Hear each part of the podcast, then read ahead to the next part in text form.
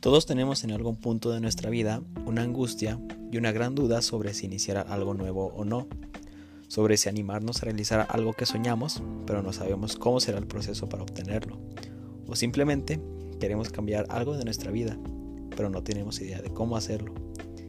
Esto tiene que ver en gran parte en la toma de decisiones que hacemos día a día y de la facilidad o, en su dado caso, de la complejidad dependiendo del caso en que tomamos esas decisiones. Porque la verdad no es nada fácil iniciar algo nuevo.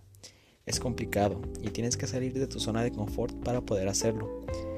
Pero todo surge de una idea, de una motivación o una emoción para querer ver qué podemos hacer bajo dicha situación en la que nos visualizamos. Todo surge con una esperanza y con un anhelo de hacer y realizar algo innovador, pero que también tenga una esencia, esencia propia y destaque por sí misma. Misma esencia que le podemos dar a nosotros, a todas las cosas y actividades que tengamos presentes en nuestra vida.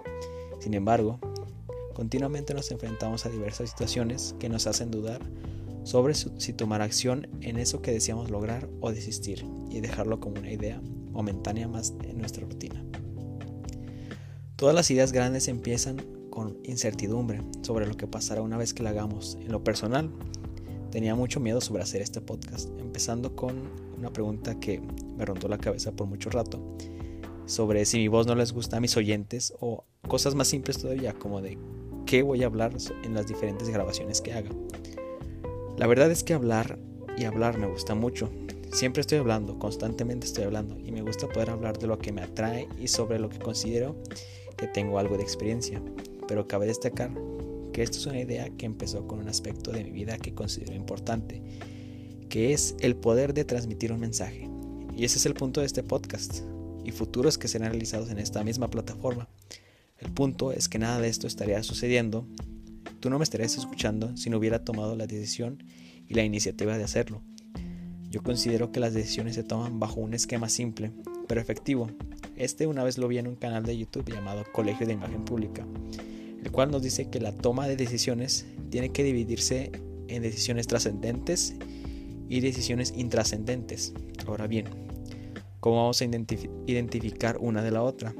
La respuesta está en la importancia que le damos a esa decisión y el efecto que va a causar en nuestra vida. Un ejemplo de esto sería comprar un suéter de cierto color. Vamos a la tienda y vemos un suéter rojo y uno azul. Nos compramos el azul y vemos que nos queda excelente, que se nos ve muy bien.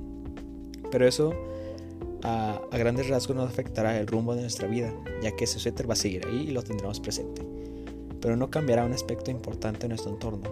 Por el contrario, Víctor Gordoa Gil, asesor de imagen pública, nos comenta que ejemplos de decisiones trascendentes son las siguientes, el lugar donde vamos a vivir, el trabajo que vamos a elegir, el estudio que se realizará y en dónde vamos a hacerlo, el estado civil de la que persona que decide contraer, por mencionar algunos aspectos.